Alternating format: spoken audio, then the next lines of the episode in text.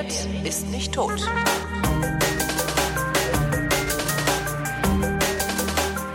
Ich rede mit Frank Kiesebrink, der ist Friseur und zwar in München.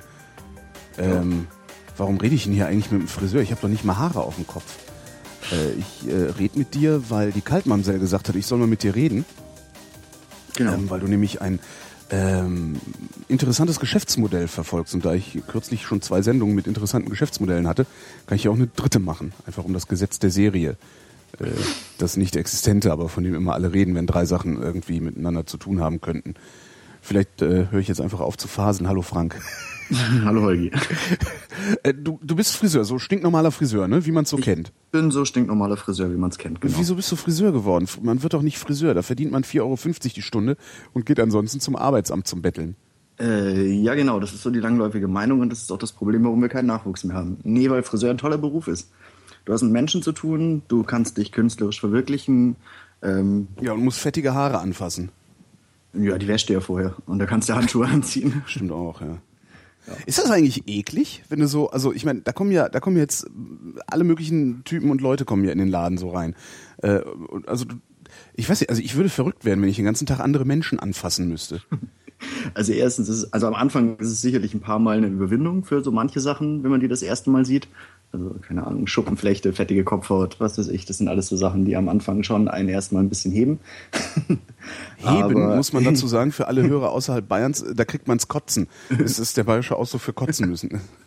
Und äh, aber man gewöhnt sich da eigentlich echt relativ schnell dran und das ist auch nicht der Normalfall. Also das kommt sehr relativ selten vor. Die meisten, also gerade die Mädels, waschen sich sogar vorher nochmal die Haare, bevor sie zum Friseur gehen, was mir dann eher sogar Unrecht ist, weil ich dann Kopfhaut schlecht beurteilen kann und äh, die Kopfhaut empfindlicher ist, wenn man eine Haarfarbe machen will und solche Geschichten. Die Mädels waschen sich vorher die Haare, dann kommen sie zu dir, kriegen nochmal die Haare gewaschen und müssen Ja, dafür genau. dann auch noch bezahlen. Ja, genau. Das ist aber auch ein bisschen unredlich, oder? Äh, ja, ist doch, ist doch toll. Ja- Für dich ist das toll, ja. ja, klar. Wo, woher kommt das eigentlich, dass Frauen so viel mehr Geld für einen Friseur bezahlen müssen als Männer? Weil sie doof sind oder gibt's dafür auch einen äh, Das äh, ist, also, Grund? Ich würde sagen, Männer sind früher öfter zum Friseur gegangen. Dadurch hat sich das ein bisschen ausgeglichen. Ja. Und ähm, die Männerhaarschnitte gingen früher auch schneller, wobei das mittlerweile eigentlich nicht mehr so ist. Also mittlerweile dauert ein guter Kurzhaarschnitt bei einem Mann eigentlich genauso lange wie, wie ein Langhaarschnitt mit äh, anschließendem Föhnen bei einer Frau. Das heißt, der Preisunterschied ist nicht mehr wirklich gerechtfertigt, aber gesellschaftlich nicht änderbar. Äh, doch bestimmt, aber er ist gesellschaftlich akzeptiert, weshalb du ihn nicht, also du wärst ja doof, wenn du ihn ändern würdest. kann, ja. Oder? Ja. Also ich Äh, denke mal, wenn du dich jetzt nee, hinstellen. Wäre nicht doof, wenn ich ihn ändern würde, weil dann müssten die Männer mehr bezahlen. Ach so. ja. Ja, aber können sie doch auch mal. Ja, können sie doch auch mal. Das ist so ein fe- feministischer Ansatz dann irgendwie auch beim Friseur. Ja, kriegt man die Männer aber schwierig dazu. Das stimmt, dann im Zweifelsfall machen die das so wie ich und kaufen sich einen doofen Langhaarschneider und dann war's das, ne? Und dann ist weg mit der Matte. Oder sie gehen halt doch wieder zum günstigen Friseur. Wobei ich glaube, dass das nicht alle tun würden. Also. Kann man eigentlich auch, habe ich auch noch nie ausprobiert, zum Friseur gehen und sagen, mach mal eben schnell mit dem Langhaarschneider alles ab? Ja, klar, logisch. Kriegt man das dann für einen Fünfer oder muss man dann trotzdem irgendwie, ich weiß gar nicht, was kosten eigentlich zum Friseur gehen heutzutage? äh, kostet zwischen, ich würde sagen, 8 und 80 Euro für einen Mann. Es wäre so die Preisspanne. Bei uns liegt sogar um die 40 Euro. Wow. Und ähm, Langhaarschneider ist ein, ist ein Zehner. Also, weil die Leute kommen ja dann irgendwie alle ein, zwei Wochen und dass sich das halt so die Waage hält mit 40 Euro einmal im Monat zum Haare schneiden gehen. Diese Friseure, die für 8 Euro ihre Dienstleistung anbieten, also ich glaube, bei mir um die Ecke ist einer, der macht das sogar, oder sind es 10? Ich weiß es gar nicht. Der wird ja wahrscheinlich bei mir auch nicht in 10 Minuten fertig sein oder in einer Viertelstunde, sondern der wird dafür auch eine halbe Stunde oder sowas brauchen. Ähm, kann der davon eigentlich leben? Äh, der Friseur selber, der wird sich schwer tun. Der Inhaber des Geschäfts, der kann es auf jeden Fall, weil das durch äh, Hartz-IV-Aufstocker ganz gut mitfinanziert wird. Und ähm, wenn er eine Viertelstunde braucht, dann rechnet sich das Ganze auch. Also wenn er, sagen wir mal, für 10 Euro in einer Viertelstunde Haare schneidet, dann schneidet er in einer, in einer Stunde vier Kunden, macht er 40 Euro, macht das gleiche wie ich. Hm. Warum brauchst du dann eine Stunde dafür, wenn der nur eine Viertelstunde braucht? Naja, weil der es halt nicht ordentlich macht. Was unterscheidet denn einen ordentlichen Haarschnitt von einem unordentlichen Haarschnitt? Ähm, das Ausarbeiten. Also man kann, erstens schneiden wir nicht mit einem Aufsatz mit der Maschine, sondern wir schneiden eigentlich alles freihand. Und ähm, du beschäftigst dich dann schon hinterher nochmal so eine halbe Stunde mit Kopfform und wo muss noch welches Haar weg, damit es irgendwie auf Dauer lange gut sitzt. Und so ein Haarschnitt kann dann halt auch zwei, drei Monate im schlimmsten Fall mal wachsen, während so ein Maschinenhaarschnitt, der schaut halt auch nach drei Wochen einfach schon wieder schlimm aus. Du guckst mir auf die Kopfform, wenn du meine Haare schneidest. Natürlich, klar. Hätte ich kann ja mit der, mit der Außenlinie der Haare und dem Volumen, also die Kopfform verändern optisch. Da ist was dran, ja. Hab ich nicht drüber Oh. nachgedacht. Aber gut, ich habe ja seit seit 15 Jahren habe ich ja den Langhaarschneider.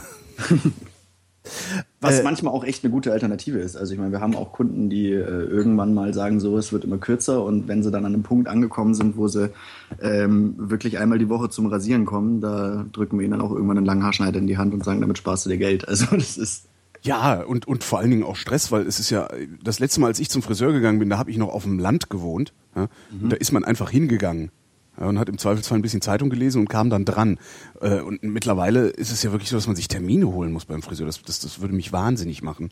Ja, Termine ist gut. Also, also Abendtermine bist du bei uns, glaube ich, mittlerweile sechs Wochen im Voraus ausgebucht. Das ist schon etwas schwierig. Es, geht das nur für Abendtermine und tagsüber sitzt ihr rum und langweilt euch oder seid ihr richtig Nee, voll? nee, nee, nee. Also wir sind so ein, zwei Wochen im Voraus eigentlich voll ausgebucht. Aber Abendtermine und Samstage und sowas, die sind also teilweise echt schon sehr lange im Voraus weg. Wie groß ist euer Laden? Ähm, boah, was sind das? 80 Quadratmeter sowas? Nee, ich meine, also wie viel, wie viel, was ist denn das? Also diese Stühle und so. Stühle, also, wir haben acht Stühle drin. Und die sind auch immer gleichzeitig besetzt, alle dann, wenn du Die sagst, sind sind nicht immer alle gleichzeitig besetzt, weil ich nicht genug Personal finde. Also das Also mit dem Nachwuchs, so- das war dein Ernst. Äh, Das ist mein Ernst, ja, ja. Wir haben also in München, wir haben im Großraum München sowas um die 3000 Geschäfte und ähm, wir haben noch 300 Lehrlinge, die irgendwie Friseur werden möchten in München. Und als ich vor 15 Jahren das gemacht habe, waren es dann doch noch irgendwie 1200 im ersten Lehrjahr. Also das Nachwuchsproblem ist schon echt realistisch da. dann wird in, in ein paar Jahren wird's dann, äh, wird's dann sehr rosige Zeiten für Friseure in München geben, oder?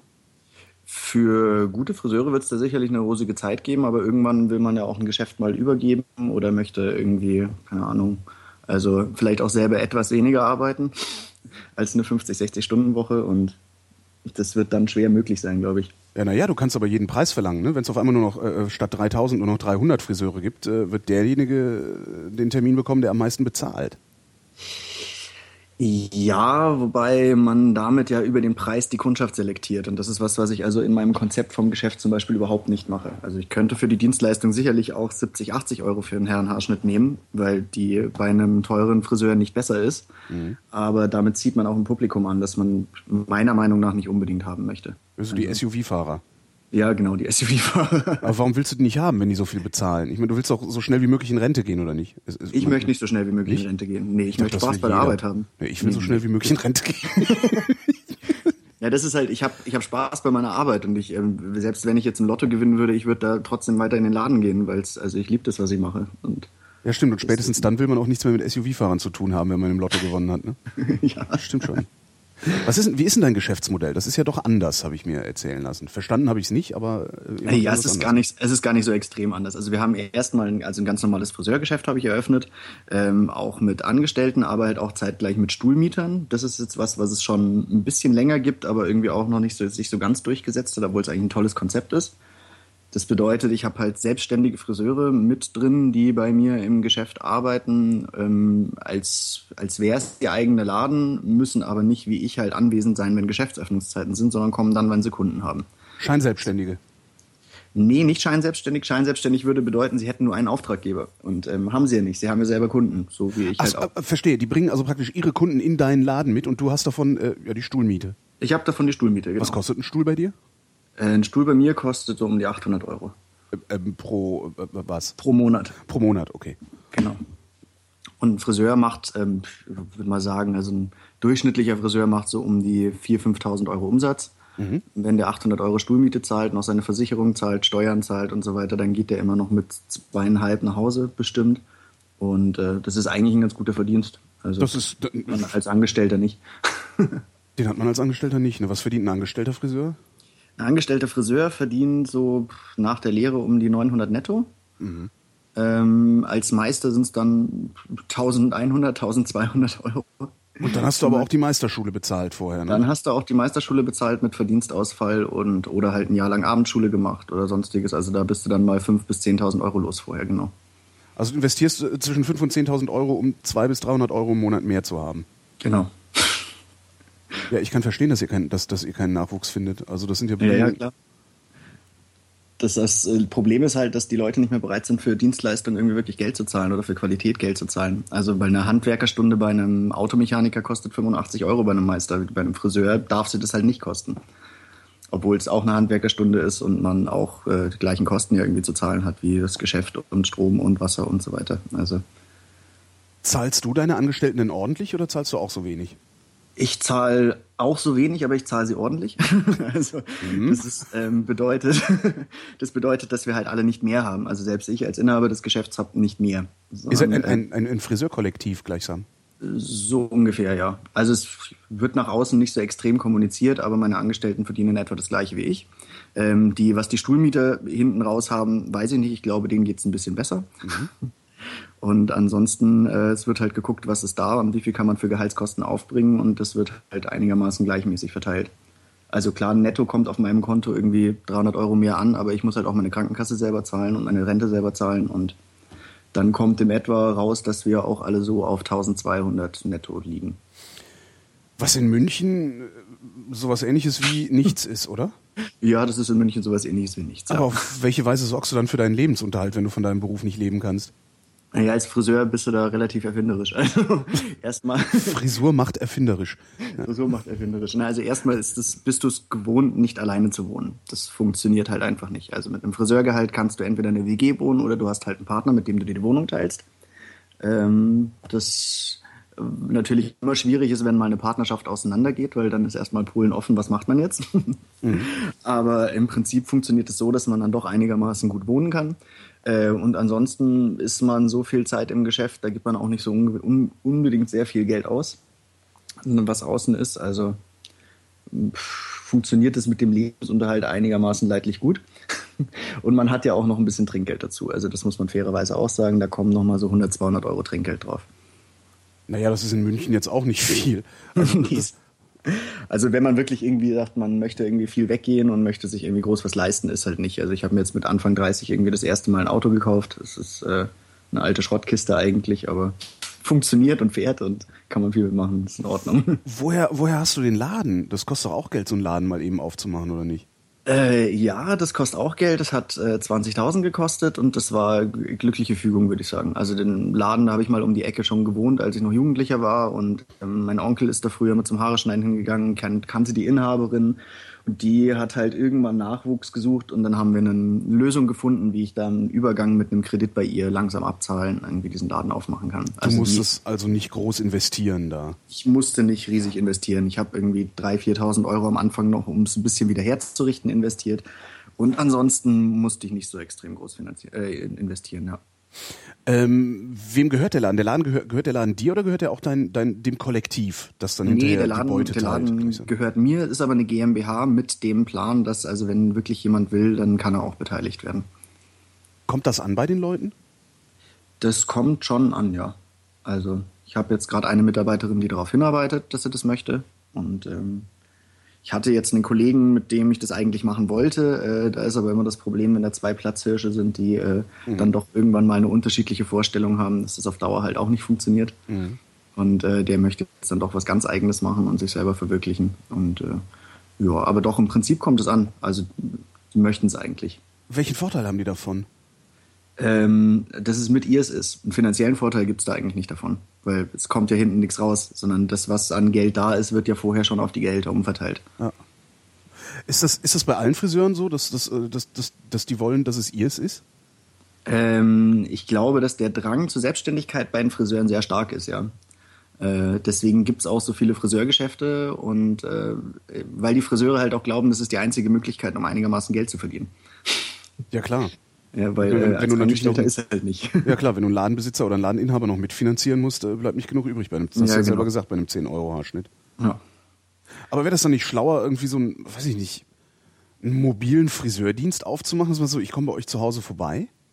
Ähm, ja, es ist, hast Fahrtkosten, hast äh, natürlich nicht die Miete und den ganzen Kram, das stimmt schon. Das ist also vom, vom Rechnerischen her bestimmt nicht schlecht. Allerdings bin ich der Meinung, du kannst zu Hause nicht die Dienstleistungen bringen, die du in einem Geschäft bringst. Du hast nicht die optimalen Arbeitsvoraussetzungen, du kannst nicht das komplette ähm, Lager dabei haben an Utensilien, die du brauchst. Ähm, du hast nicht die richtige Beleuchtung, du hast nicht die richtigen Sitzhöhen, du hast keinen Spiegel vor dir. Und das sind alles Sachen, die den Haarschnitt im Endeffekt besser machen, weil du halt bessere Arbeitsvoraussetzung hast. Utensilien? Äh, Ich kenne immer nur äh, äh, Schere und Kamm. Äh, Also, Schere. Macht ihr das Schere, eigentlich noch mit Kamm, so hochkämmen und Schnipp? Ja, natürlich macht ihr das. Ja, ne? klar, logisch. Mit Kamm, klar. Ich hab ewig- Kamm, ich Kamm Schere ist das Friseur. ultimative. Kamm und Schere sind die ultimativen Werkzeuge, definitiv. Ich war ja jahrelang sogar Modell beim Friseur. okay. Und das, die waren sogar so anständig, dass ich dafür nichts bezahlen musste. Also heutzutage scheint es ja auch so zu sein, dass wenn man irgendwo Modell ist, zahlt man trotzdem die Hälfte. Ne? Ja, Hälfte ist es bei uns nicht, bei uns ist es auch ein Zehner. Ah, okay. Das so Nee, die haben mir das geschenkt, weil die meinten mal, ey, der Nacken, der wächst, der, der wuchert. Das ist total super. Und die waren, waren immer froh, dass sie so alle drei Wochen schon genug Haare zum Schneiden hatten. haben sie auch mal mit so einer Stützwelle rumprobiert, das stand mir dann aber nicht so gut. Eine Stützwelle, okay. Aua, das tut weh. Ja, da ich durfte dann halt nicht feucht werden. Nicht? ja, ja. War, war aber nicht in den 80ern, oder? Äh, doch.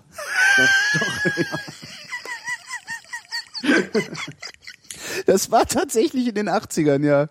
Ja, ja. Oh Mann. Da waren die Friseure sehr verliebt in ihre Dauerwellen und äh, deswegen schafft es aber auch die Industrie bis heute nicht mehr, die Dauerwelle wieder zu beleben. Naja, klar, alle noch unter den Schmerzen leiden. Da hast du, du hast ja noch wirklich, sobald es irgendwie ein bisschen regnerisch wurde, hat's Klatsch gemacht und du hast einen Afro auf dem Kopf gehabt. ne? Ja, genau. Kann man das eigentlich umgehen?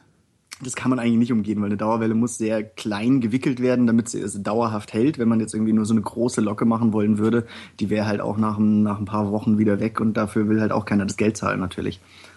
Wie funktioniert so eine Dauerwelle eigentlich? Ähm, Also was man, passiert mit den Haaren, wenn man die macht? Man zerlegt atomare Bindungen im Haar. Ach was. um es genau zu sagen. Aber dann muss das doch auch mit Strahlung gehen. wahrscheinlich. Dauerwellenstrahler. Naja, also Haare wegstrahlen geht bestimmt. Dauerwelle strahlen wäre wär eine Möglichkeit, das mal auszuprobieren. Und das, und das machst du, äh, wie, wie ging denn das? Da, genau, da kriegt man das Zeug so in die Haare geschmiert und dann, äh, äh, Äh, dann, lässt, dann, dann lässt man das einwirken, das ähm, löst Schwefelbrücken im Haar und die werden dann hinterher mit einer Fixierung neu wieder zusammengefügt.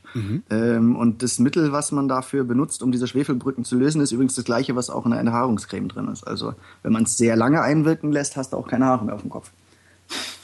Oha. ja, das sind Dauerwellunfälle dann, wenn die Haare an der Stelle, wo der Wickler sitzt, abgeschnitten wurden. Verstehe. Ist, dieses, ist, ist, ist so Enthaarungscreme denn eigentlich, ist das gefährlich oder kann man die bedenkenlos anwenden? Ähm, die ist schon nicht ungefährlich, weil du dich damit verätzen kannst. Hat halt einen pH-Wert von so 13, also so kurz vor Natronlauge. Das heißt, aufs Skrotum sollte man sich das nicht tun, ne? Nicht so unbedingt, nein. Gibt es eigentlich Leute, die das mal ausprobiert haben? Kennst du Leute, die mal versucht haben, sich Enthaarungscreme auf äh, den Hodensack zu tun? Ähm, nee, also es hat mir zumindest keiner erzählt.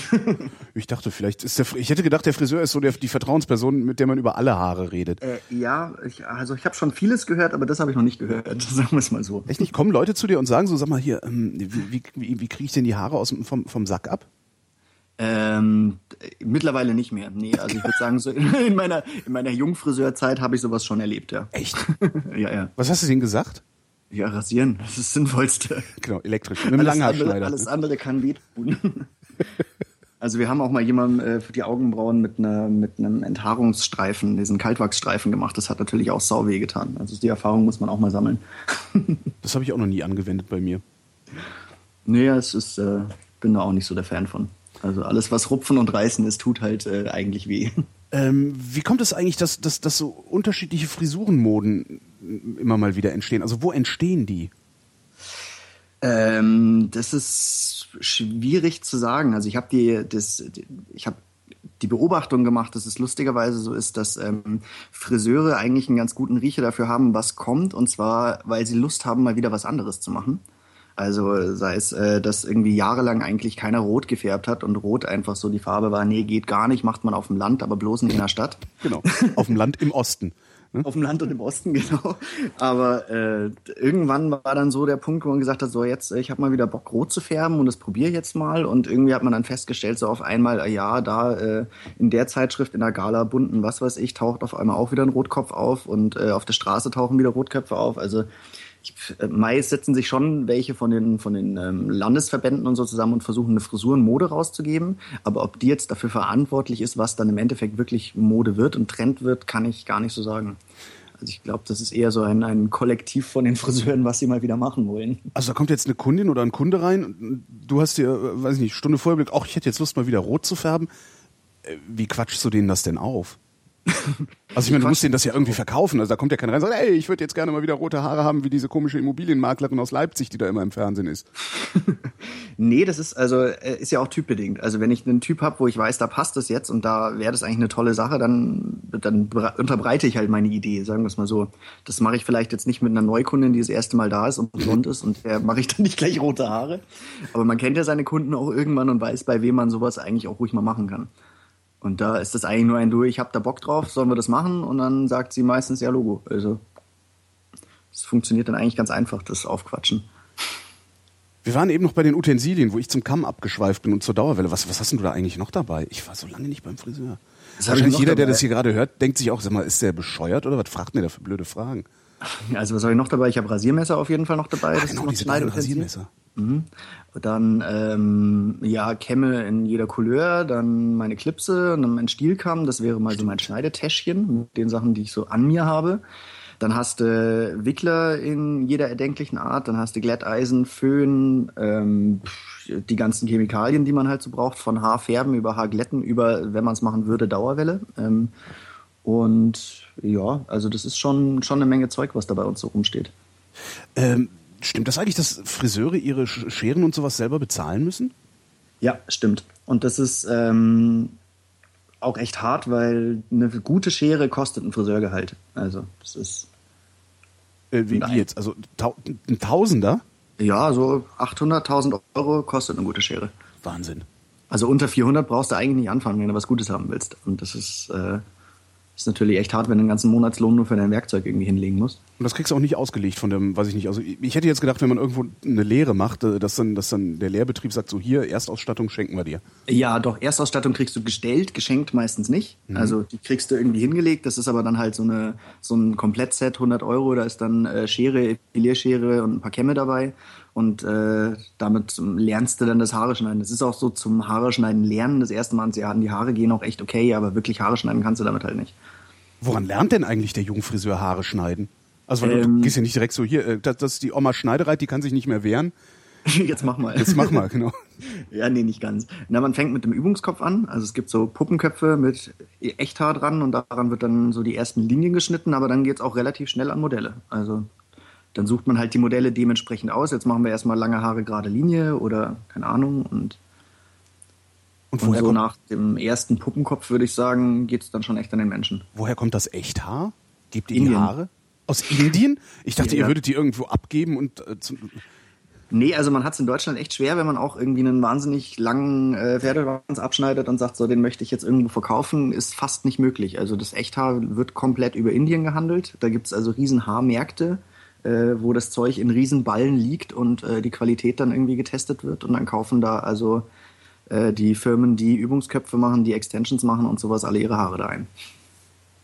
Und es gibt dann, vermutlich gibt es dann so indische Echthaarfarmen, wo Menschen einfach nur stehen und darauf warten, dass ihre Haare lang genug wachsen? Äh, jein. also es gibt, äh, es gibt in Indien wohl, also das ist jetzt auch nur Hörensagen, aber irgendwie ist es wohl so, dass die vor der Hochzeit sich die Haare alle runterrasieren, die Damen. Mhm. Und ähm, dass die Kirchen, ihre, also das ist ja keine Kirche, aber dass die dann halt damit handeln irgendwie und das weiterverkaufen. Ja gut, da gibt es eine Milliarde Leute, das äh, könnte, ja, ja, ist schon ein bisschen was. Dann gibt's ist das, oder ist das, ist das ein knappes Gut oder ist das immer verfügbar? Nee, das ist, soweit ich weiß, immer verfügbar. Dann gibt es so Headhunter, die halt irgendwie übers Land fahren, irgendwie mit 20 Dollar wedeln und dann äh, werden da Haare abgeschnitten. Weil 20 Dollar für die dann wohl recht viel mhm. Geld ist und äh, ja, dafür gibt es dann halt einen dicken Haarbalg. Äh, was machst du, was machst du eigentlich, wenn du, wenn du so eine Frisur versaut hast? Wenn Gibt's so da Versicherungen für? Nee, gibt es keine Versicherung für. ähm, versuchen das Beste draus zu machen, würde ich mal sagen. Also erstmal äh, ganz wichtig, Fehler eingestehen ist, ist das Erste, was viele Friseure leider nicht machen. Also wir haben schon Sachen erlebt wie kaputt blondierte Haare, die abbrechen und der Friseur sagt, naja, Kunde selber schuld. was, was hat er so scheiß Haare? Ne? Ja, was hat er so scheiß Haare, genau. Äh, nee, also wirklich irgendwie mit dem Kunden reden, erstmal analysieren, was ist schiefgegangen. Also wenn es eine Haarfarbe ist, analysieren, was schiefgegangen ist. Ein Haarschnitt so richtig versauen tut man eigentlich nicht. Also es, ist, es gibt gute Tage und es gibt schlechte Tage. Es gibt Tage, an denen ist es Kunst und es gibt Tage, an denen ist es halt äh, ein gutes Handwerk, aber ein gutes Handwerk versaut man halt selten. Ähm, und bei einer Haarfarbe ist es so, dass da halt sehr viele Faktoren mitspielen und da kann schon was schiefgehen. Dann analysiert man halt, woran liegt's, was kann man dagegen machen und arbeitet halt nochmal nach, bis man also einigermaßen auf einem, auf einem Weg ist, wo man es lassen kann. Wie, was für Faktoren spielen denn damit? Ich dachte, da kommt einfach nur Farbe drauf.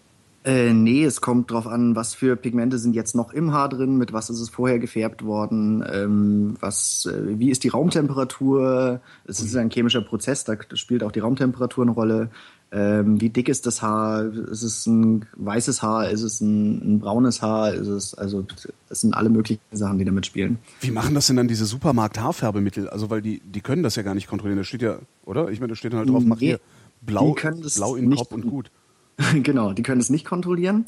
Äh, die tricksen da ein bisschen. Und zwar ist es so, dass es verschiedene Arten von Haarfarben gibt. Also es gibt halt einmal die oxidative Haarfarbe, was die richtige Haarfarbe ist. Äh, und es gibt ähm, direkt ziehende Farbpigmente. Das ist sowas, kennst du Directions? Sagt dir das noch was? Nee. Diese, diese bunten Farbpötte, die sich man sich als Punk in den 80ern in die Haare geschmiert hat. Ah, okay. Mhm. Ähm, die wirken halt ganz gut auf kaputten Haaren. Also da kleben die ganz gut dran. Mhm. Das ist eine, eine, elektrische Ladung, wie die funktionieren. Ähm, und Supermarktfarben gehen meistens den Weg, dass sie das Haar möglichst kaputt machen und dann mit direkt ziehenden Pigmenten was drauflegen. Dann hat man nämlich im ersten Moment eigentlich ein ganz schönes Ergebnis. Das Problem ist halt, das ist nicht stabil und die Haare gehen kaputt. Also die Farbe verwäscht sich dann relativ schnell, ist nicht mehr schön, glänzt nicht gar nichts und äh, auf Dauer werden die Haare halt da gut von geschädigt. Was heißt Haare kaputt machen? Also auf welche ähm, Weise? Ähm, mit dem Alkalimittel, was drin ist, die Haare aufquellen. Mhm. Ja, das ist es eigentlich. Also Alkali quillt Haare auf.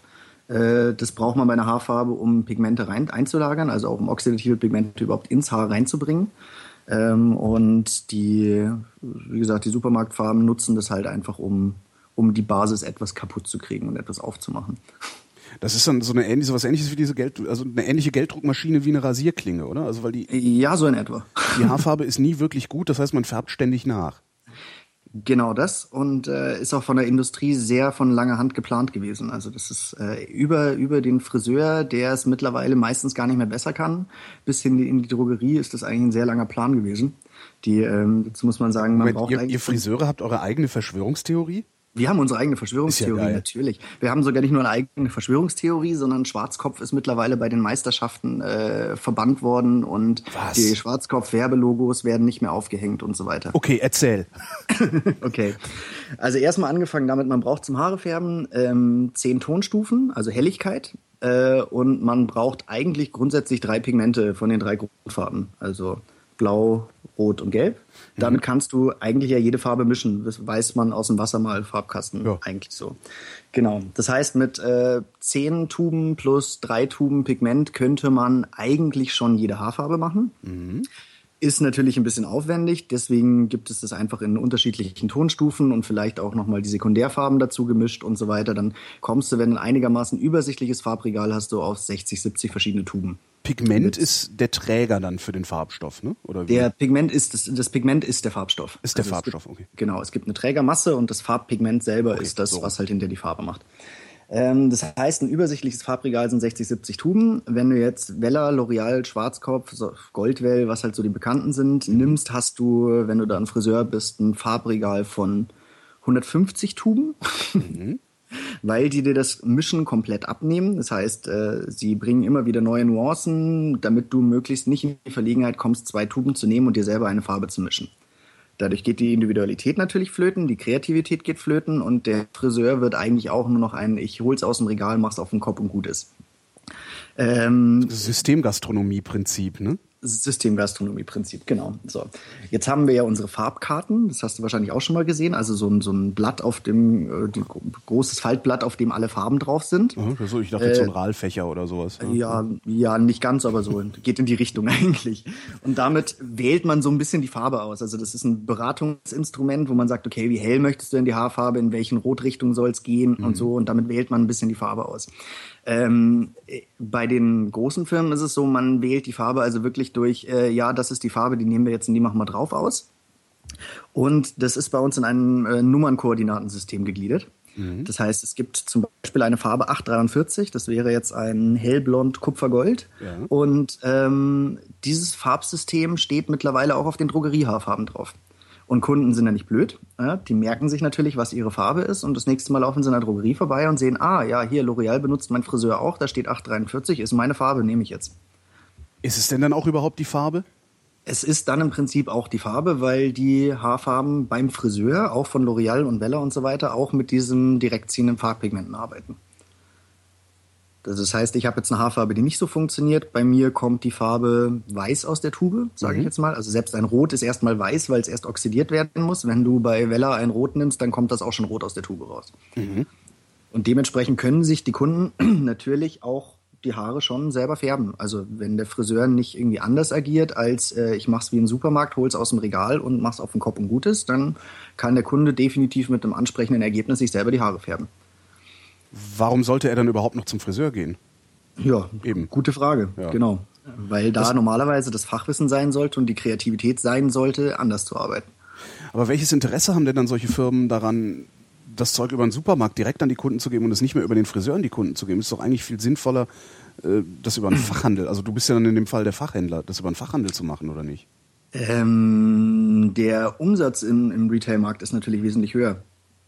Und äh, über einen Friseur setzt man halt nicht so viel ab, wie wenn man es direkt an den Kunden absetzt. Tatsächlich. Ja, definitiv. Aber es wollen doch genauso viele Leute die Haare gefärbt haben. Es wollen genauso viele Leute die Haare gefärbt haben, aber die Einstiegshürde, sich die Haare zu färben, wenn die Tube 5 Euro kostet, äh, oder wenn man es beim Friseur halt für, was weiß ich, 30, 40 Euro machen muss, ist natürlich ein bisschen geringer. Stimmt. Ähm, das geht sogar so weit, dass wir unter 18-Jährigen mittlerweile oder unter 16-Jährigen, unter 16-Jährigen, glaube ich, die Haare nicht mehr färben dürfen. Sie dürfen sich aber selber das Zeug in der Drogerie kaufen und auf den Kopf machen. Warum dürft ihr das nicht? Wer verbietet euch das? Ähm, naja, also wenn etwas passiert, also es gab einen Todesfall in England aufgrund von Haarefärben angeblich, äh, dass da aber auch ein Henna-Tattoo irgendwie über den ganzen Körper mitgespielt hat, wo also der gleiche Färbestoff drin war und das dann ein anaphylaktischer Schock halt war und äh, derjenige tot vom Stuhl gekippt ist beim Friseur. Mhm. Ähm, und wenn halt wirklich was passieren sollte, sind wir als Gewerbetreibende in einer besonderen Aufsichtspflicht oder Sorgfaltspflicht und werden dann drangenommen und dürfen dann also zahlen. Äh, wie färbt ihr denn da die Haare? Also jetzt du in deinem Laden, machst du das auch mit den, mit den Tuben oder macht ihr das dann irgendwie auf eine andere Art und Weise, dass ihr wenigstens darüber euch noch ein Alleinstellungsmerkmal schaffen könnt? Wir machen das mit Tuben, aber wir machen das halt mit äh, kleineren Firmen, die äh, nicht in der Drogerie kaufbar sind und die einfach vom von der Technologie dahinter anders funktionieren. Wie funktionieren also, wie, die? Die funktionieren so, dass sie halt die Haare nur bedingt öffnen, äh, dann die oxidativen Pigmente anlagern, dann wird das Ganze hinterher gut versiegelt und dafür sorgt und damit sorgt man eigentlich dafür, dass die Haarfarbe relativ lange sehr stabil bleibt, äh, auch in der Sonne nicht so extrem ausbleicht, wie es eine andere Haarfarbe tun würde. Und auch das Alleinstellungsmerkmal ist halt, dass wir also keine Tube auf den Kopf machen, sondern äh, sagen, ja, keine Haarfarbe unter drei Tuben. Also man braucht mindestens drei Tuben, um eine Haarfarbe zu erzielen. So. Und warum darf Schwarzkopf jetzt ausgerechnet nicht mehr auf eure Veranstaltung? Äh, Schwarzkopf ist der Initiator von Sios. Das hast du bestimmt schon mal gehört, oder? Nee. Sios ich habe doch mit äh, Friseuren nichts zu tun. Ich, ja, aber du hast doch vielleicht einen Fernseher, oder? Äh, ja, nicht wirklich. Also nicht wirklich, okay. Nicht Fernsehen.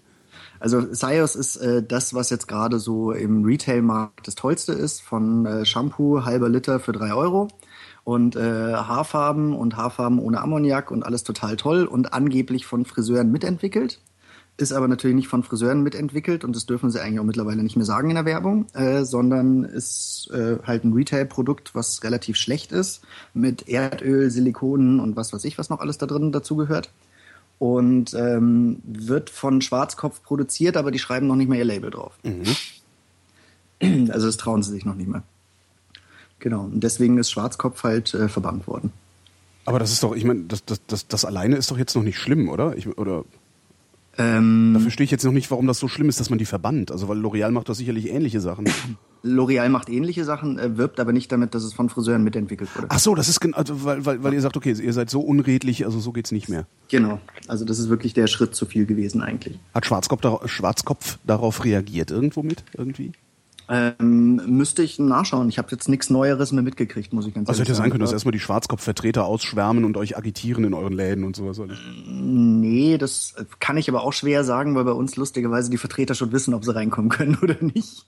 Gibt es das denn eigentlich so wie bei Pharmareferenten auch, dass dann irgendwie hier, guck mal, das neue Haarfärbemittel, willst du nicht mal ausprobieren und so? Äh, ja, ja, logisch, na klar. Also es wäre, wir haben schon relativ häufig, dass Vertreter bei uns ins Geschäft reinkommen, ähm, wobei sich also gerade so L'Oreal, Weller, Goldwell, solche Sachen, ich weiß nicht, wie sich das rumgesprochen hat, aber die tauchen gar nicht mehr so bei uns auf. Warum nicht? Willst du die Produkte von denen nicht haben? Die, die schmeißen wir raus. Also wir haben sogar L'Oreal wirklich also aus dem Laden geschmissen.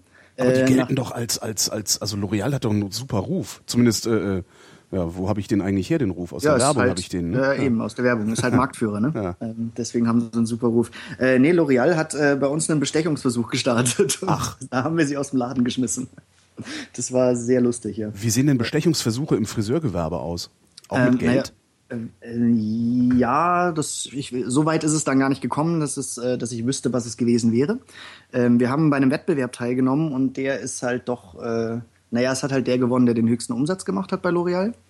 Mhm. Also wir sind so in einem Färbewettbewerb, wir sind im Regionalfinale gewesen und äh, da hat dann äh, eine Firma gewonnen, die mit, ich glaube, 35 äh, Salons natürlich dann doch ein bisschen größerer Kunde von L'Oreal ist, hat aber also eine Themaverfehlung abgeliefert. Mhm.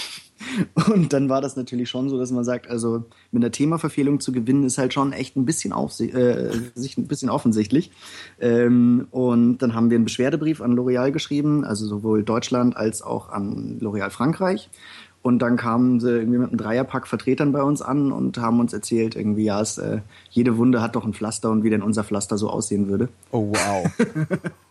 Und dann haben wir gesagt, nee, danke, also bitte jetzt den Laden verlassen. Also wir werfen euch vor, dass ihr irgendwie korrupt seid und uns und hier irgendwelche Bestechungssachen laufen und dann wollt ihr uns bestechen. Also das ist schon nicht der richtige Weg gewesen. Wie geht denn eigentlich ein Färbewettbewerb? Also so, äh, wer das richtige Rot trifft oder wie funktioniert das? Ähm, nee, es gibt eine Themenvorgabe. Also es war in dem Fall äh, Aquanixen und irdische Musen also so nach Trend und dann soll man diesen Look äh, irgendwie interpretieren. Also wie, was weiß ich, erdige Farbtöne mit äh, Kupfer und Gold vielleicht noch drin oder solche Sachen. Oder wie stellt man sich äh, die Haarfarbe einer Nixe vor? Also mhm. klar, gut, man kann Ariel rot machen, aber man kann halt auch sagen, ja, es müssen halt irgendwie äh, kühle, leicht blau schimmernde Farben sein, dass es halt irgendwie wasserähnlich ist oder solche Geschichten. Und dann wird halt, äh, gibt es ein Publikum-Voting, Regie-Voting und so und genau. Und so laufen dann diese Wettbewerbe ab.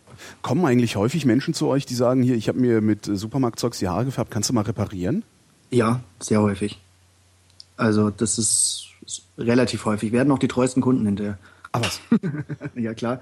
Also wer, wer einmal richtig versaut wurde und wenn man das dann gerichtet hat, dann hat man wirklich einen treuen Kunden. Die machen das auch nie wieder selber.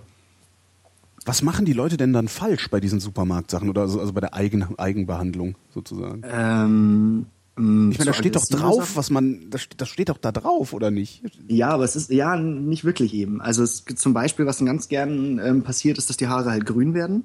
Grün? Man, ja, grün werden.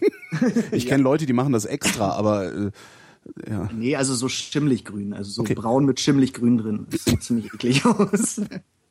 Äh, und der Fehler da ist halt, dass jemand auf blonde Haare eine dunkle Haarfarbe drauf macht. Und so eine Haarfarbe geht schon immer davon aus, dass sie irgendwie auf ein auf einen normalen Naturton draufkommt, in dem es auch ein Rotpigment im eigenen Haar gibt. Und ähm, dementsprechend sind die Naturtöne meistens etwas grünlicher eingestellt, damit es irgendwie einen sauberen Farbton gibt. Wenn man jetzt aber ein total hochblondiertes Haar hat, da ist halt nichts mehr drin, das ist weiß. Mhm. Und wenn ich da so einen grünlichen Farbton drauf mache, dann wird es natürlich grünstichig. Äh, einfache Maßnahme dagegen ist natürlich ein Kupfer oder ein leichtes Rot mit reinmischen und dann wird es schon ein schöner Farbton. Also dann ist es schnell ein Braun. Aber dazu muss man natürlich dann auch äh, hinreichend Selbstwahrnehmung haben, äh, zu sehen, dass die Haare sehr, sehr hell sind. Ne? Äh, ja, und man muss natürlich auch wissen, was passiert und wie ja. das Produkt aufgebaut ist und was da halt drin ist. Also ich weiß von meinen Farben, der Naturton geht über grün, also muss ich rot zumischen, wenn ich einen sauberen Farbton haben möchte. Mhm. Genau. Oder was auch gerne passiert ist, äh, hochblondieren, also sich von irgendwie dunkel auf hell machen und dann ist es halt Alfred Jodokus Quack hinterher. So möchte eigentlich auch keiner aussehen. Also richtig schön gelb. Gott. Ja, genau. Geht halt in die andere Richtung. Also das Haar baut halt Rotpigment ab und man muss halt wissen, was das Gegenpigment ist, um dagegen arbeiten zu können. Und wenn man dann mit einem, hört sich jetzt extrem an, Violett auf dieses Gelb drauf geht, dann wird es neutralisiert und man hat ein schönes Blond. Aber das ist halt das Fachwissen, was der Friseur eigentlich hat und was der, der Kunde, der es zu Hause macht, eigentlich nicht hat. Und, was, was ja dann auf Dauer wahrscheinlich auch verloren geht, ne? Also die, die Industrie, also die, die Färbemittelindustrie oder Shampoo-Industrie zieht euch die Kunden ab, also zieht euch die Kunden in den Supermarkt und ihr findet nicht, findet nicht genügend Nachwuchs, um äh, euer Handwerkswissen auch äh, ja, geht sogar so verloren, dass es, wie gesagt, also nachdem die meisten Friseure ja mit Vella, L'Oreal und so weiter arbeiten, ja, haben selbst die dieses Fachwissen schon nicht mehr, weil die schon seit 20, 30 Jahren damit arbeiten. Ähm, und äh, es ist, also ich schule auch Friseure, das heißt, ich gehe auch in andere Geschäfte und bringe denen das Haarefärben bei und es ist relativ erschreckend, wie niedrig dann teilweise das Fachwissen ist. Ach, lernt man das nicht in der Ausbildung? Das lernt man in der Ausbildung, aber das vergisst man halt im Alltag dann wieder. Also das lernt man einmal und dann nimmt man aber das, was einem die Vertreter von der jeweiligen Firma XY sagen. Also was weiß ich, äh, man geht ins Weller-Studio, die gab es ja früher noch, äh, hat da ein Färbeseminar und dann sagt der Trainer, ja, ihr nehmt da die 12-1, also ein äh, hellblond mit einem Aschanteil, Asch wäre blau, äh, färbt damit auf die dunklen Haare und dann habt ihr hinterher ein schönes Blond. Ähm, das funktioniert halt in den meisten Fällen nicht, weil das Blau dann auf ein Gelb trifft und äh, Blau und Gelb ist bekanntlich grün, also hat man auch im Hellblond gerne mal ein Grün. Aber der Friseur überdenkt es halt nicht, weil der Trainer von Weller hat das ja so erzählt. Äh, Weller Studio? Ist das sowas wie das Maggi Koch Studio in Frankfurt? Äh, ich war noch nicht im Maggi Koch Studio, aber ich denke schon. Also, also es gibt ja, im Fernsehen, so im Fernsehen gibt's ja immer das Maggi Koch Studio, ne? Wo ja, genau, gezeigt sowas in der Richtung. Ja. Also man hat da ein paar Plätze, man hat da, da werden Schulungen abgehalten, da gibt's irgendwie dann Modelle und dann wird da halt gefärbt und dann gibt's da ein paar, die irgendwie als äh, ihr Volontariat da machen bei Weller und irgendwie da noch ein bisschen was dazulernen wollen. Und genau, gab's richtig so Studien. Also ich weiß nicht, ob es mittlerweile in Deutschland überhaupt noch eins gibt. Das in München gibt's nicht mehr, soweit ich weiß. Also bei genau. PR-Friseurläden. PR-Friseurläden, genau. Ist ja Ohne abgefahren. ähm, du sagtest eben hier halber Liter, äh, halber Liter Shampoo, drei Euro. Ähm, mhm. Ist das teuer? Das ist zu günstig. Also wenn man das runterrechnet, kostet das weniger als ein Schaumer. Schaumer kennt man eigentlich, ne? So Standard-Shampoo. Ähm, kann nichts Gutes sein. Also da sind, wie gesagt, Silikone sind drin, die das Haar ziemlich verkleben. Also wenn jemand mit Zeios sich die Haare wäscht dauerhaft, können wir nicht färben. Funktioniert mhm. dann nicht mehr. Ähm, was auch gerne drin ist, ist halt Erdöl. Warum tun die das? Da, glänzen. Ah, okay. Und warum Silikone? Ja, auch damit die Haare schön glänzen und weich sind. Mhm. Das funktioniert, wenn man da ein, zweimal mit die Haare wäscht, funktioniert das ganz gut, aber das sind halt äh, billige Silikonharze und ein Harz lässt sich aus dem Haar halt nicht mehr rauswaschen. Und Nie mehr? Doch schon mit entsprechendem Aufwand, entsprechenden okay. Mitteln geht's dann schon irgendwie, aber so einfach rauswaschen ist halt nicht. Also wie Pomade, und ne? wie Pomade, genau. So eine Pomade, wenn man die, sich die in die Haare reinschmiert und man wäscht sich die Haare, hat man das Zeug ja immer noch drin genau. eigentlich. Genau. Gibt es halt Spezialshampoos. Musste ich auch lernen so, mal, ja. Ja, ja, genau. Kann manchmal sehr praktisch sein, so im Sommerurlaub ist das, doch, doch, wenn man im Sommerurlaub unterwegs ist und irgendwie dann ins Meer geht und danach immer noch Zeug in den Haaren hat, ist praktisch. Aber im Alltag ist es eher nicht gut. Ja, nee, ich fand, also ich habe da, das war so ein Experiment, habe ich aber dann auch, äh, ja, das ist einmal und nie wieder ausprobiert. Okay, äh, Silikone sind böse. Äh, steht das denn auf den Packungen drauf? Also kann ich äh, stehen ähm, Lässt sich, nee, weil natürlich da irgendwelche chemischen Namen draufstehen, die man also nicht nachvollziehen kann. Da steht manchmal silikonfrei drauf, das ist dann schon mal etwas. Silikone sind auch nicht per se böse, also es gibt Silikonöle, die sind sogar sehr gut fürs Haar. Mhm. Die sind halt in hochwertigen und teuren Produkten drin, aber Silikonharze sind schlecht fürs Haar. Also von, ich glaube, es gibt 300 Silikone oder sowas und davon sind irgendwie 10 gut fürs Haar anwendbar und der Rest halt nicht. Aber man kann es eigentlich nicht nachvollziehen, was hinten auf den Packungen draufsteht. Das hat sich eben so angehört, als würdest du sagen, ähm, ein teures Shampoo ist ein besseres Shampoo. Kann man das so einfach sagen? Mm, also, also nee, was, kann man nicht. Kann man nicht so gefragt, was sollte ich mir kaufen für zu Hause? Also ich kaufe mir halt immer beim DM das Anti-Schuppen-Shampoo. Äh, hilft es bei dir? Ja. Wenn es hilft, wenn's hilft, ist gut. Also ich sage auch Kunden bei mir, die sich beim DM oder so irgendwie was kaufen, mit dem sie wirklich gut klarkommen und wo ich sage, die Haare leiden nicht drunter, ist super. Ich habe ja keine Haare, bei mir geht es dann eher um die Kopfhaut. Ja, bei dir ist es also. eher um die Kopfhaut, genau. Ansonsten ähm, ein Friseurshampoo. Die sind meistens äh, hoch konzentriert, das heißt, man kommt da mit der Flasche wesentlich weiter und wenn man das dann runterbricht, ist es auch nicht viel teurer. Also wenn du dir bei mir für, sagen wir, 15 Euro ein Shampoo kaufst und damit kommst du halt irgendwie drei, vier Monate aus bei längeren Haaren, ja. dann zahlst du halt irgendwie maximal einen Fünfer im Monat fürs Shampoo, das ist eigentlich okay, weil das zahlst du bei der Drogerie auch, weil das Zeug ist günstig, deswegen benutzt man es auch dementsprechend, also schön ordentlich auf die Hand und schön ordentlich drauf. Mhm. Mit einem teuren Shampoo geht man ein bisschen vorsichtiger um und stellt dann auch fest, es ist besser. Also es ist nicht nur besser, sondern es reicht auch länger und dadurch ist es dann auch nicht viel teurer. Schäumt es dann stärker? Weil man hat ja immer so diese, ich glaube, dass das ja ein psychologischer Trick ist, äh, die Leute glauben zu lassen, dass sie stärker ist, schäumt, desto mehr reinigt es. Oder desto besser es, ist es. Es schäumt oft stärker, mhm. ja, das schon, bei weniger Masse, das mhm. auch. Ähm, ist aber nicht unbedingt so, dass äh, mehr Schaum gleich mehr sauber heißt. Aber also ich habe auch mal mit einer Firma gearbeitet, deren Shampoos sehr wenig geschäumt haben. Das hat sich schwer durchgesetzt. Wenn du irgendwo unterwegs bist und ein Shampoo brauchst, wo kaufst du das? Beim, beim Friseur oder gehst du dann auch in den Drogeriemarkt? Wenn ich unterwegs bin. Ich bin nicht unterwegs und habe kein Shampoo dabei. aber. Ach echt, du nimmst von zu Hause dein Shampoo mit, wenn du in Urlaub fährst? Ja, logisch, klar. Mhm. Also das ist einfach, ich habe ich hab, äh, kleine Fläschchen, wo ich es dann abfülle und dann nehme ich da irgendwie meine 100 Milliliter Flasche oder was mit und das reicht ja dann eigentlich auch für den Urlaub. Mhm. Beziehungsweise gehe dann auch den Schritt weiter, dass ich sage, okay, es gibt spezielle Shampoo-Duschgel-Lösungen für den Sommer mit UV-Schutz und so weiter und äh, das benutze ich dann halt und nehme da halt eine Flasche für den ganzen Urlaub mit und gut ist. Gibt es die im Supermarkt also, oder, oder muss ich dazu auch in den Fachhandel? Auch im Fachhandel. Mhm. Also ich, ich plädiere natürlich für den Fachhandel. Ja, natürlich. Ich, worauf ich hinaus will, ist natürlich, dass du jetzt sagst, na ja, wenn du, wenn du dir Shampoo kaufst, dann achte darauf, dass Folgendes draufsteht oder irgendwie so. Okay, ja, also wenn, also du, wenn du dir Shampoo kaufst, also äh, achte darauf, das ist ganz einfach, achte darauf, dass es dir nichts verspricht.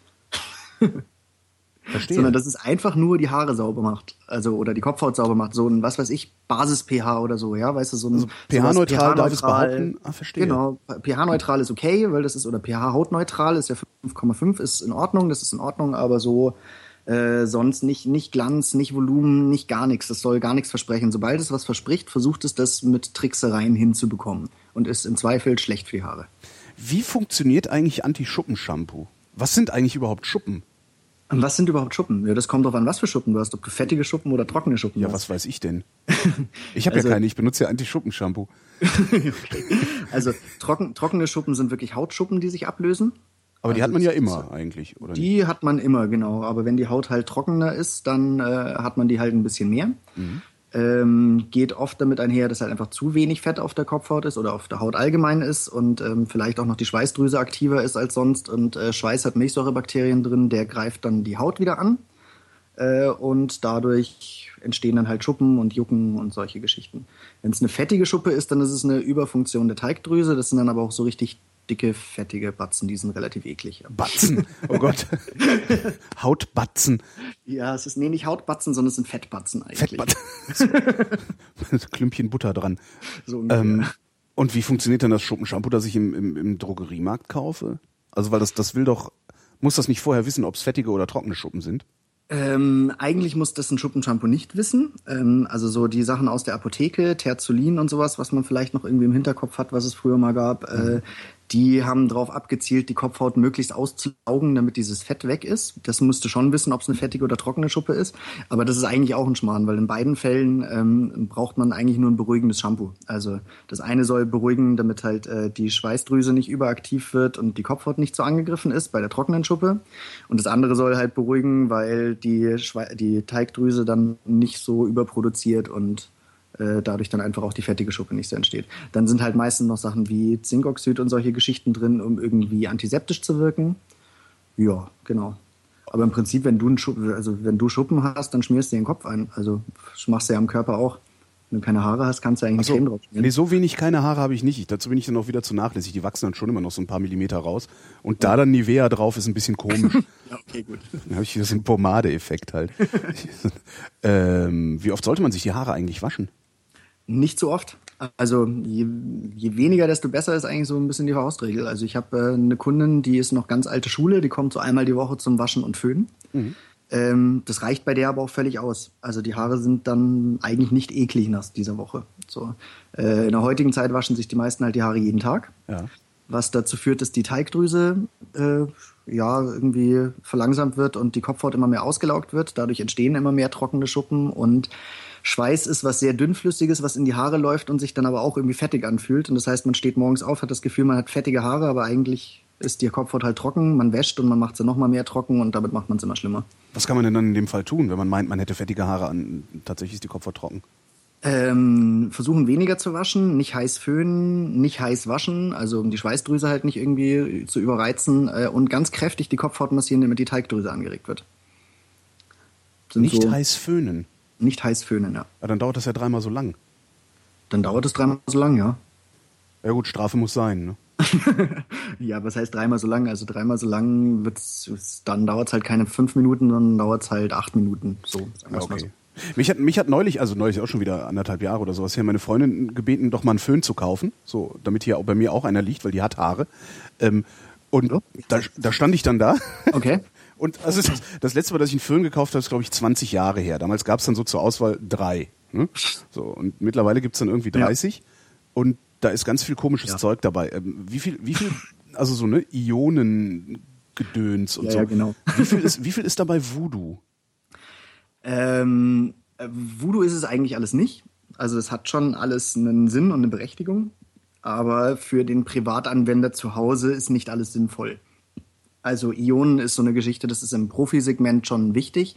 Man spart sich damit 10% Zeit, das ist das eine. Mai, wenn ich jetzt irgendwie 10 Minuten föhn oder 9 Minuten föhn, merke ich zu Hause nicht. Aber wenn ich am Tag drei Stunden Föhn laufen habe, sind 10% dann halt schon doch ein bisschen was. Was macht denn dieses Ionengedöns? Also ähm, das schießt Ionen auf die Wassermoleküle und zerlegt sie damit. Und dadurch okay. verdampfen sie schneller. Mhm. Der andere Nebeneffekt, den manche Leute zu Hause davon halt gerne haben, ist, dass die Haaroberfläche mehr glänzt. Ah. Und die Haare laden sich nicht so statisch auf. Und das ist was, was man dann zwar zu Hause schon gebrauchen kann, was meistens aber gar nicht nötig ist. Nee, aber wie kriegt man die Haare denn dann sonst glänzend? Äh, naja, mit den entsprechenden Pflegeprodukten. Hm. Also wenn du das richtige Shampoo benutzt, einmal die Woche eine Haarkur machst und einen Conditioner benutzt, hast du schon glänzende Haare. Das ist so ein also eine Spülung. Eine Spülung macht Haare glänzend, weil es die Haare absäuert, dadurch die Oberfläche anlegt und dann glänzen die Haare. Und das sollte man sich aber auch alles im Fachhandel kaufen oder gibt es da auch äh, Sachen, die ich im also ich denke mal, also wenn, weil, weil Fachhandel, das kostet halt ein Schweinegeld im Zweifelsfall und äh, das haben nicht alle immer, oder? Äh, ja, ja, das ist schon klar. Also wo ich, wo ich sage, wenn einer wirklich gar keine Probleme mit irgendwas hat, dann kann er es definitiv in der Drogerie kaufen. Eine Spülung kann man eigentlich in der Drogerie kaufen, weil die macht ja nichts anderes als die Haare absäuern. Also da geht im Zweifelsfall sogar Essig, ja, der säuert die Haare auch ab. Stinkt halt ein bisschen, deswegen macht man es vielleicht nicht. Ähm, aber eine Haarkur zum Beispiel sollte man definitiv im Fachhandel kaufen, weil eine Haarkur aus der Drogerie eigentlich auch nichts macht, als die Haare weich machen, mhm. damit sie sich gut anfühlen. Äh, es gibt in der Werbung auch den, den netten Spruch, äh, fühlt sich an wie gesundes Haar. Oder für gesund aussehendes Haar. Das finde ich immer, ja stimmt, für gesund aussehendes Haar, ja. Ja, genau. Das sagt halt ganz gut aus, was es macht. Ne? Es ja. macht halt die Oberfläche glatt, sieht ganz gesund aus, ist es aber nicht. Und äh, also eine Haarkur würde ich sagen, sollte man sich definitiv im Fachhandel kaufen. Äh, was man in der Drogerie auch nicht kaufen sollte, ist Haarspray oder manche Stylingprodukte, weil da so viel Alkohol drin ist, dass es die Haare halt kaputt macht. Alkohol in Haarspray? Jo, als Lösungsmittel. Oh, okay. Äh, du sagtest gerade Essig, äh, Essig ja. äh, als, als äh, Spülung. Gibt es noch mehr so Hausmittel? Gibt's noch mehr so Hausmittel? Ähm, ich habe nicht viele ausprobiert, muss ich sagen.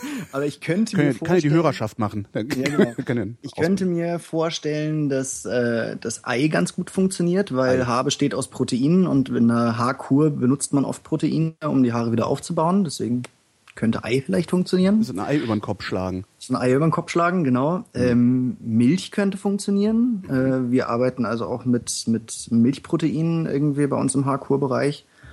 Ähm, ansonsten, was gibt's noch? Weiß nicht, Bier habe ich mal gehört, kann ich aber nichts zu sagen. Wüsste ich jetzt auch nicht, was es macht. Äh, und sonst Hausmittelchen. Hm, naja, sonst wüsste ich nichts. Naja, gut, man kann sich die Haare natürlich mit äh, Zucker, Wasser und Seife stylen, das funktioniert auch. Aber Seife ist halt auch alkalisch, das heißt, es öffnet auch die Haarstruktur und macht sie damit im Zweifelsfall auch kaputt. Mhm. Äh, Salzwasser funktioniert als Styling ganz gut. Also das gibt es mittlerweile fertig zu kaufen, natürlich auch im Fachhandel, aber hm. ähm, Salzwasser ja. fertig zu kaufen, also ja, ja, also Salzwasser, da sind natürlich dann noch alle möglichen Zusatzstoffe drin, damit es auch gut riecht und keine mhm. Ahnung was. Aber okay. im Prinzip funktioniert es als, macht halt so diesen Effekt, man kommt gerade aus dem Meer und das Haar ist so ein bisschen härter. Also, ah, ja. Genau. Man kann sich aber im Prinzip auch einfach so Kochsalz mit äh, Wasser mischen in einem Sprüher mit warmem Wasser und dann in die Haare sprühen, funktioniert genauso. Allerdings setzt sich das Salz natürlich dann irgendwann wieder ab. Also und das, dann müsste man es wieder neu anrühren. Dann hast du wieder Schuppen. dann hast Allerdings Salz. Sie haben da Salz auf der Schulter. Ja, genau. Auch ein bisschen seltsam. Ähm, jetzt weiß ich gar nicht, haben wir noch irgendwas vergessen? Äh, gute Frage. Danke. Ich schau jetzt, schau jetzt gerade mal. Du hast die Notizen gemacht? Ich habe ja, ja, ich habe so zwei, drei Notizen aus der Mail, die ich dir geschrieben habe, ah. irgendwie noch. Ähm, das Personalproblem finde ich ja immer noch ganz interessant. Was, was ist denn, hast du, hast du irgendeinen Lösungsvorschlag dafür? Weil es ist halt maximal unattraktiv, in München 900 netto zu verdienen. Also da brauche ich ja gar nicht arbeiten zu gehen.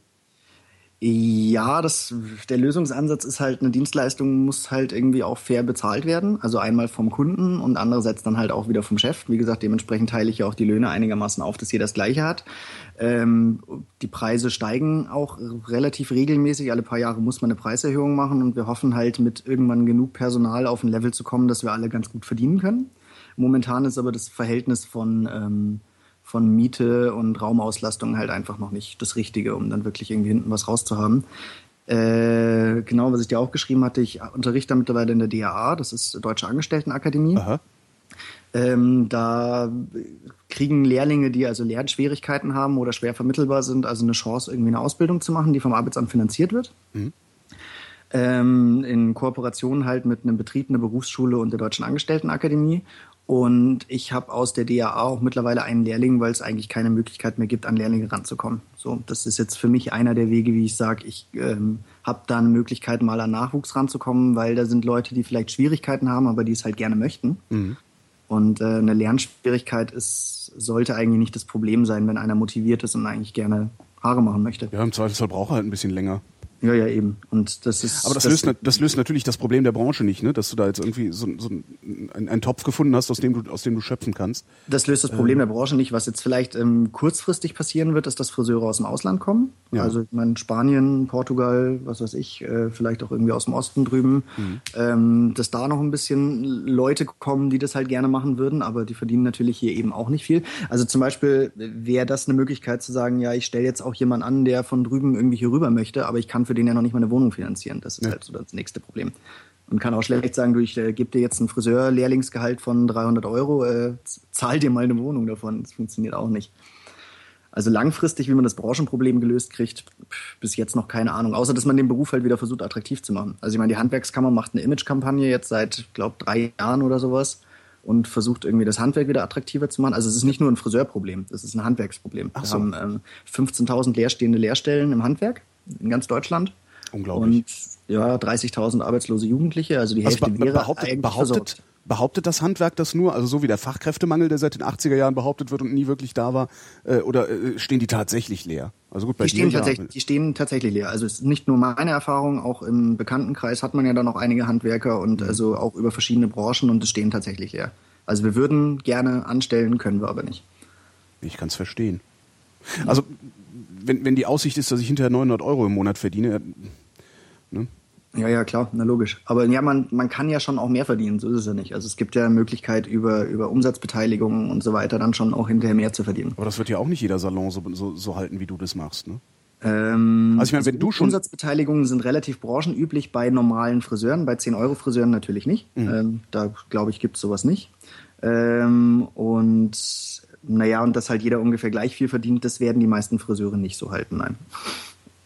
Glaube ich mal eher nicht. Das heißt, du hast äh, schon mit die besten Arbeitsbedingungen und äh, findest trotzdem niemanden.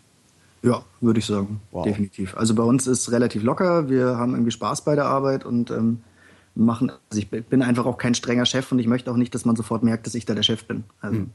funktioniert eigentlich auch ganz gut. Und äh, dadurch ist es eigentlich ein tolles Arbeitsklima, weil jeder irgendwie Spaß hat und alle irgendwie Freunde sind.